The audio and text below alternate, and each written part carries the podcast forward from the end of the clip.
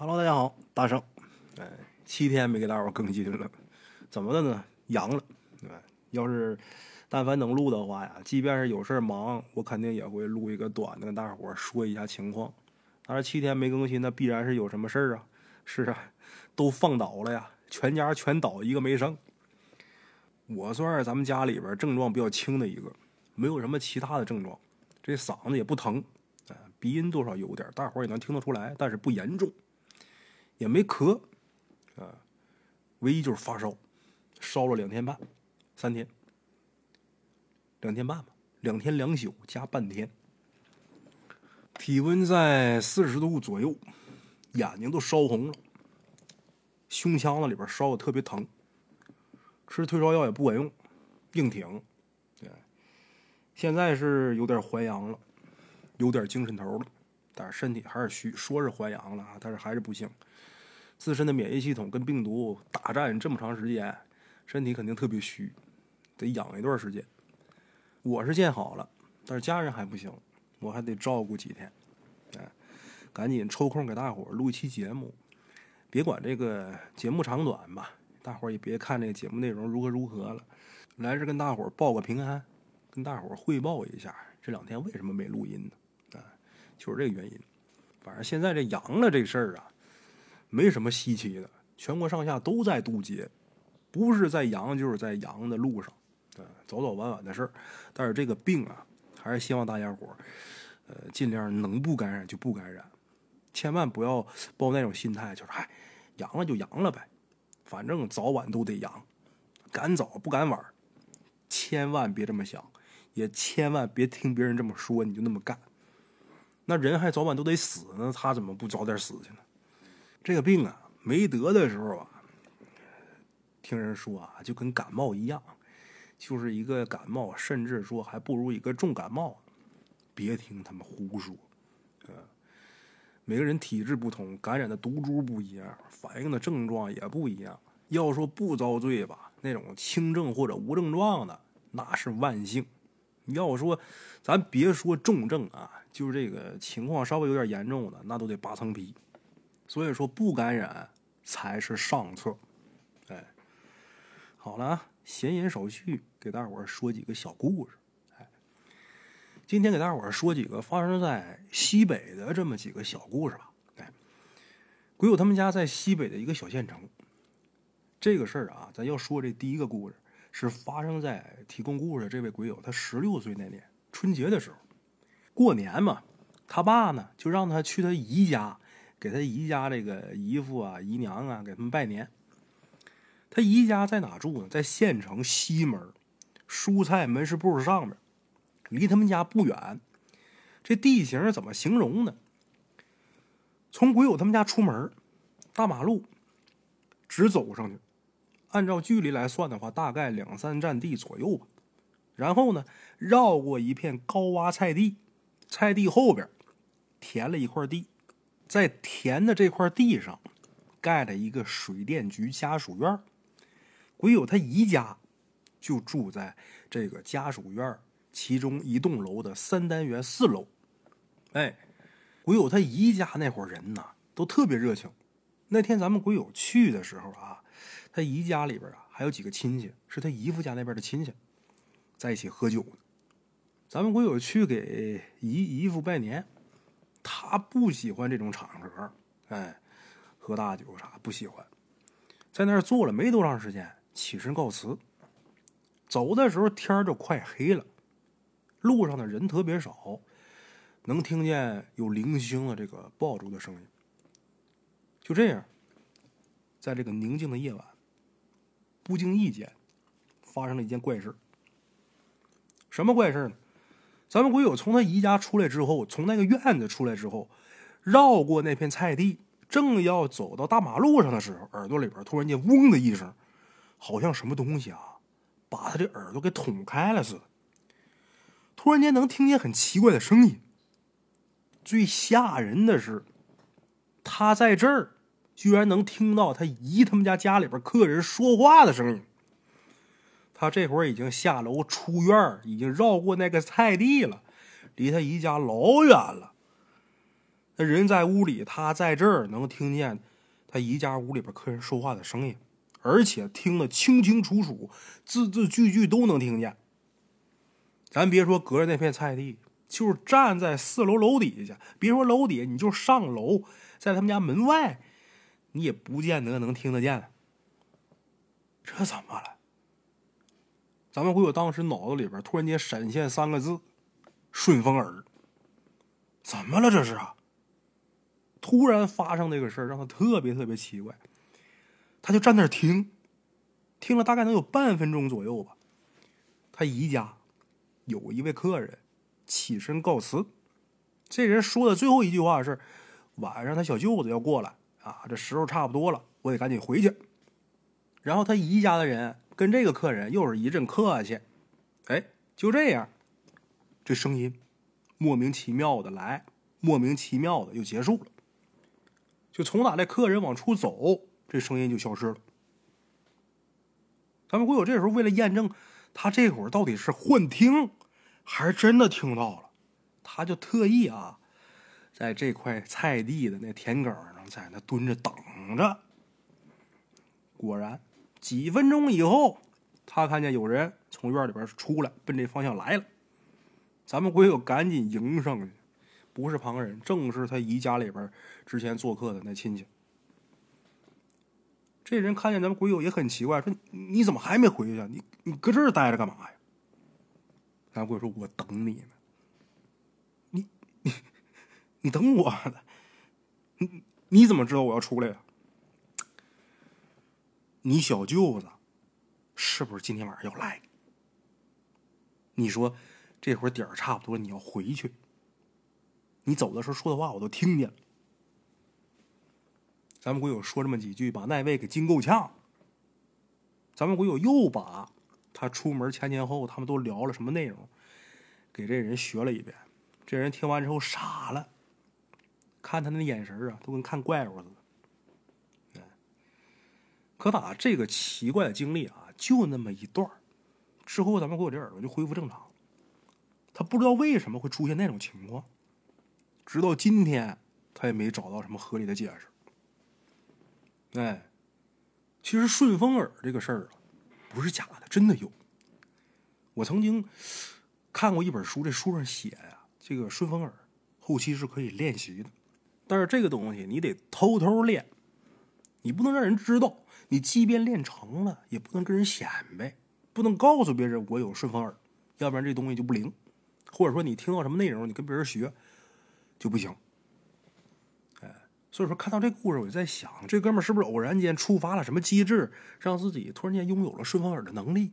但是他不明白这事儿啊，马上就跟人聊这事儿去了，结果把这事儿给说破了，自己这个特异功能也没了呢，也有可能。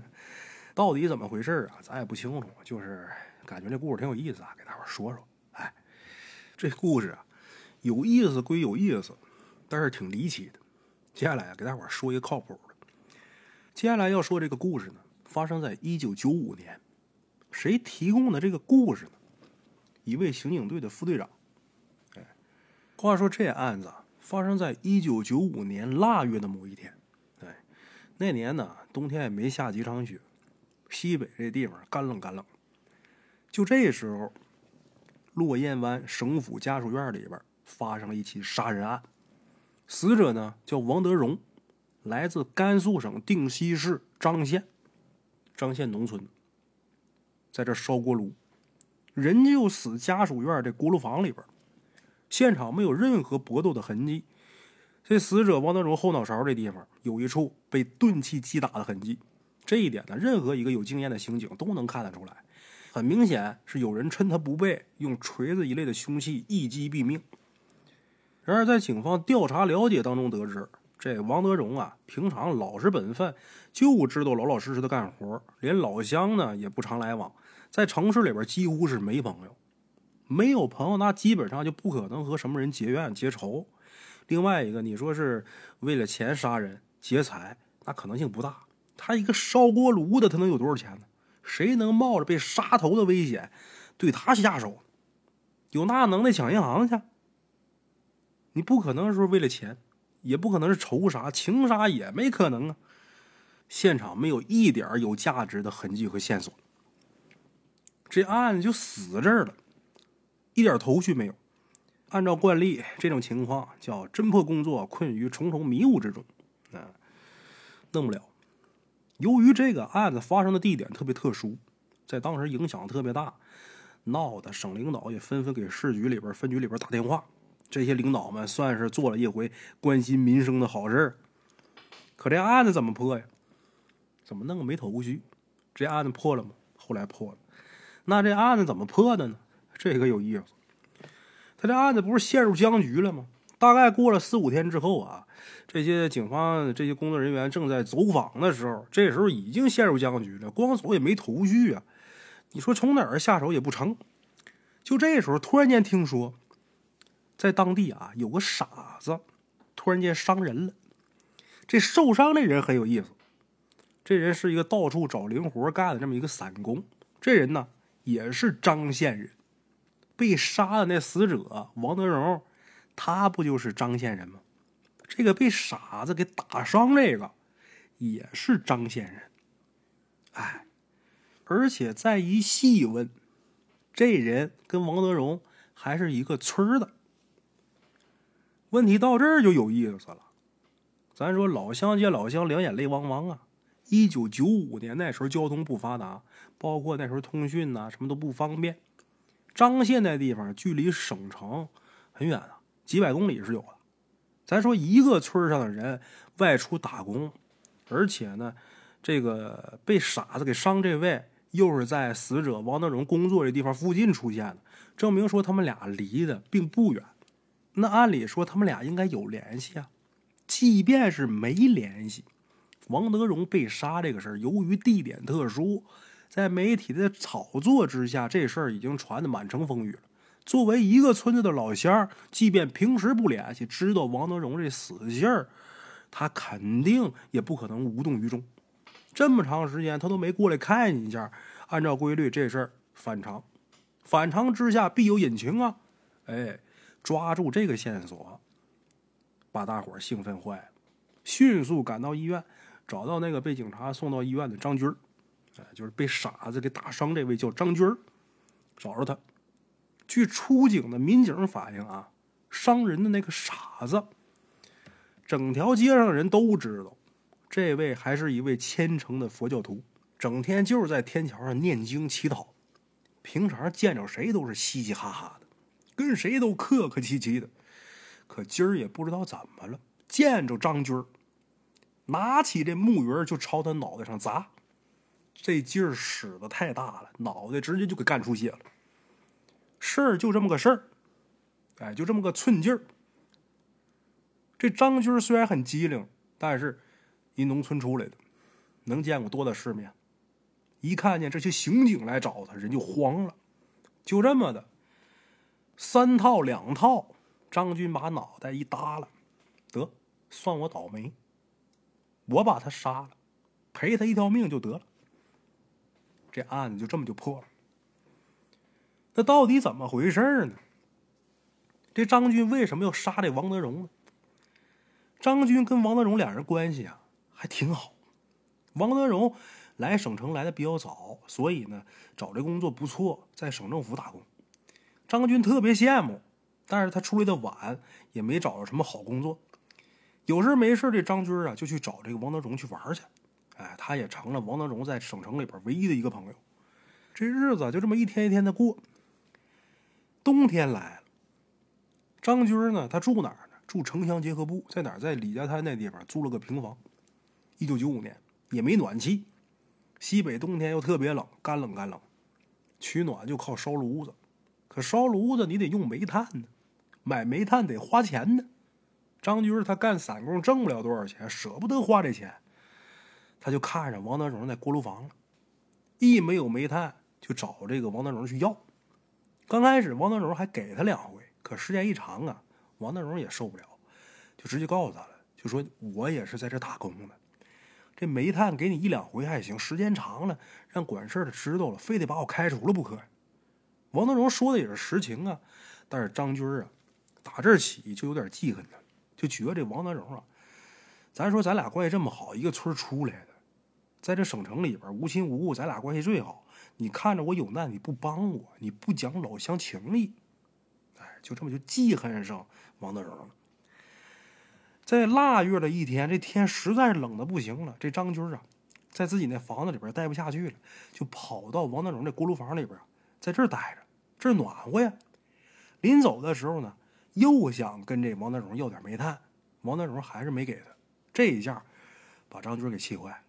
你说平时我忍一忍也行，现在这寒冬腊月，我实在受不了，你就给我点能怎么的？来气了，就心想我过不好，你也别想好。他就趁这王德荣给锅炉加煤的时候，把那砸煤的锤子拿起来，朝王德荣这后脑咣咣两下就砸死。本来这事儿啊，他以为做的挺隐秘的，可是万没想到，让一个吃斋念佛的傻子把他给砸出来了。那位啊，虽然说是佛教信徒，但是平时这脑子，就在咱们常人眼里看，感觉这人有点傻，不灵光，就不是个正常人。可是啊，就这么个人，对谁都是和颜悦色，看谁都是呵呵笑，唯独碰见那张军张军压根都没搭理他，就从他面前过，他拿起这木鱼就开始砸。这事儿到现如今为止来看，这傻子他就不一般。但是具体到底是怎么回事，谁也说不清楚。哎，像这种事儿其实有很多。冥冥之中自有天意，你以为这事儿你做的天衣无缝，其实没想到举头三尺上面还有神灵看着呢。哎，你像接下来这故事啊，这家是娘俩，儿子姓徐，叫徐东，二十四岁，这小伙长挺白净一小伙子，在西北某市的这么一个炼油厂，这小伙子是厂办宣传干事，以工代干那种。他们家住那地方啊。叫伏虎坪，哎，在那地方呢有一个铁道口，他们家就住在铁道口附近。这地方怎么说呢？也属于是城乡结合部。那地方有个大坡，被一条铁道给分成两半，上边是农村，下边是城市。这地方啊有点偏，寻常来往的车辆呢也不是特别多。哎，炼油厂属于是石化企业，国企。所以呢，徐东这收入啊还不错。他爹呢走了好几年了，这娘俩就指着徐东这工资啊过日子。这事儿发生在九六年左右。九六年那年初春，有这么一个星期天。咱说他那种在国企上班的啊，上班的时候平时都挺累的，谁都指望这周末这两天能在家睡个懒觉。可是那天徐东呢，五点多就从他床上起来了，起来之后脸也不洗，牙也不刷。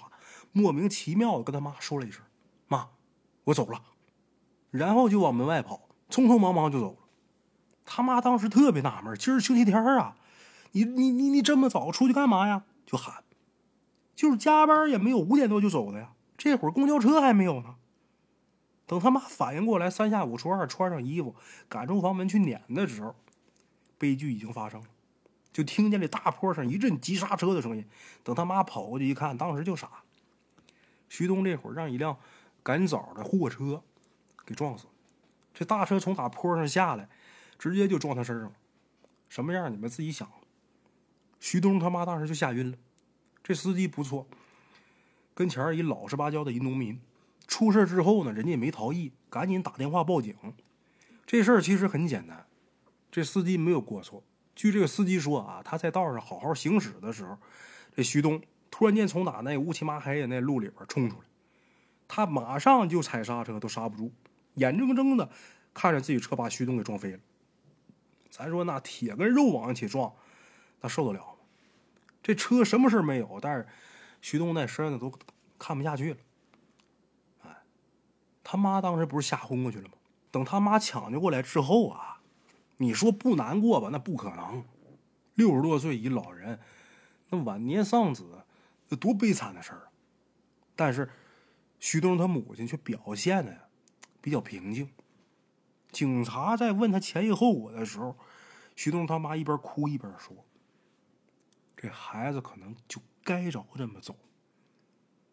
这孩子就好像是赶时间似的，大星期天的不好好在家睡觉，稀奇古怪就说一句：‘妈，我走了’，然后急急忙忙就往出跑，连多一句话都不愿意说。咱说有什么事儿能起那么早？外边连公交车都没有，那年头，那附近哪有出租车呀？出去干嘛呢？你即便是有事有约会，你得不得洗洗脸、刷刷牙呀？你说不吃早饭好理解，你得不得洗漱？什么都没有。突然间从打床上跳起来，穿上衣服就开始骂：“我走了。”现在事后一想，那不就横死鬼叫魂吗？这孩子就跟赶时间似的，赶着去死似的，很怕错过了死不成啊！这还不是最奇怪的，更奇怪在后面。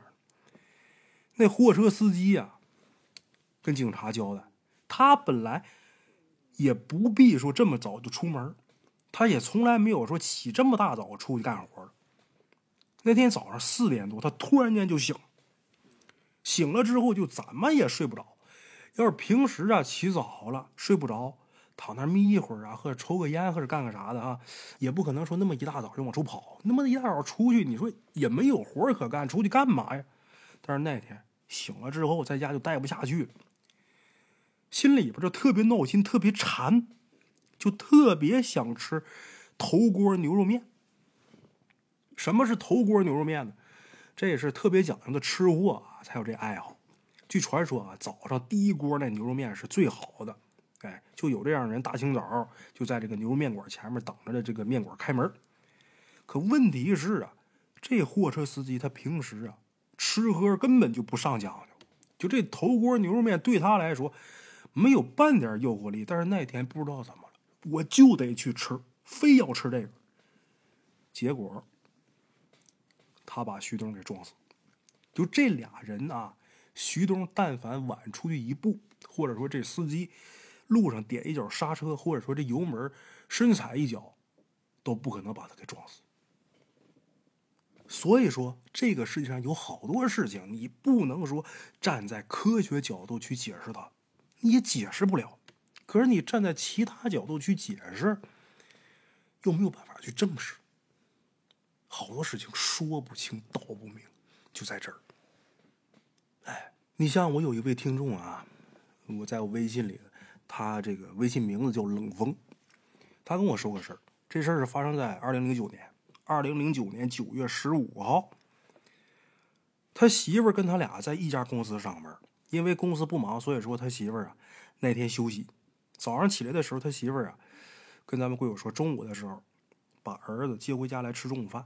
当时他儿子上初一之前啊，从来没有说把上学当中的孩子接回家来吃中午饭。但是那天中午，就非得让他把他儿子给接回家去吃饭。